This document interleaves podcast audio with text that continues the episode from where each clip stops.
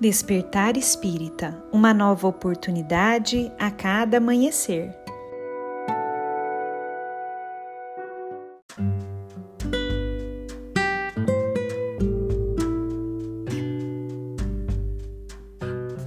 Sejam muito bem-vindos, amigos queridos, para mais um Despertar Espírita.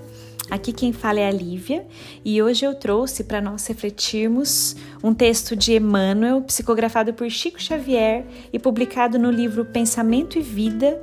Esse texto se chama Trabalho e nele Emmanuel nos diz o seguinte: se nos propomos retratar mentalmente a luz dos planos superiores, é indispensável que a nossa vontade abrace espontaneamente o trabalho por alimento de cada dia. No pretérito, apreciávamo-lo por atitude servil de quantos caíssem sob o ferrete da injúria. A escola, as artes, as virtudes domésticas, a indústria e o amanho do solo eram relegados a mãos escravas, reservando-se os braços supostos livres para a inércia dourada. Hoje, porém, sabemos que a lei do trabalho é roteiro da justa emancipação. Sem ela, o mundo mental dorme estanque. Fugir-lhe aos impositivos é situar-se à margem do caminho, onde o carro da evolução marcha, inflexível, deixando a retaguarda quantos se amolgam à ilusão da preguiça. O usurário não padece apenas a infelicidade de sequestrar os bens devidos ao bem de todos, mas igualmente o infortúnio de erguer para si mesmo a cova adornada em que se lhe estiolarão as mais nobres faculdades do espírito não vale, contudo, agir por agir. As regiões infernais vibram repletas de movimento. Além do trabalho obrigação que nos remunera de pronto, é necessário nos atenhamos ao prazer de servir. Nas contingências naturais do desenvolvimento terrestre, o espírito encarnado é compelido a esforço incessante para o sustento do corpo físico. Recolhe de graça a água pura, os princípios solares e os recursos nutrientes da atmosfera. Entretanto, é preciso suar e sofrer em busca da proteína e do carboidrato que lhe asseguram a euforia orgânica.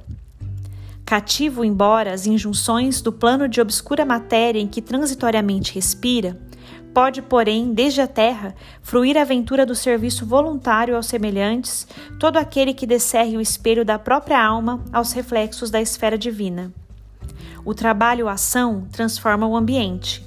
O trabalho-serviço transforma o homem.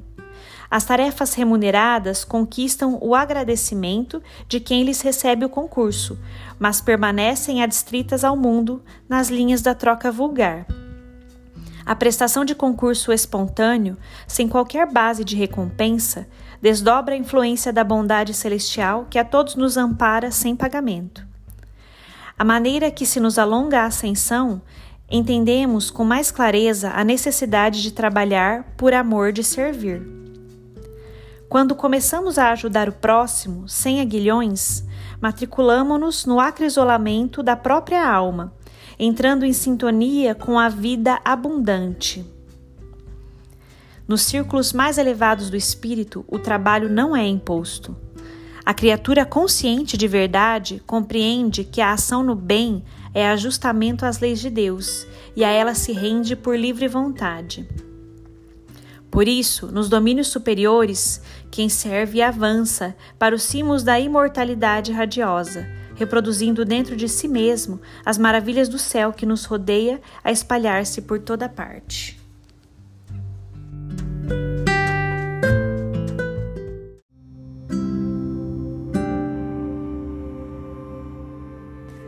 Neste texto maravilhoso, Emmanuel nos convida a refletirmos sobre a importância do trabalho em nossas vidas, mas indo além da questão do trabalho material, aquele que nos remunera para que possamos comprar as nossas necessidades básicas da vida.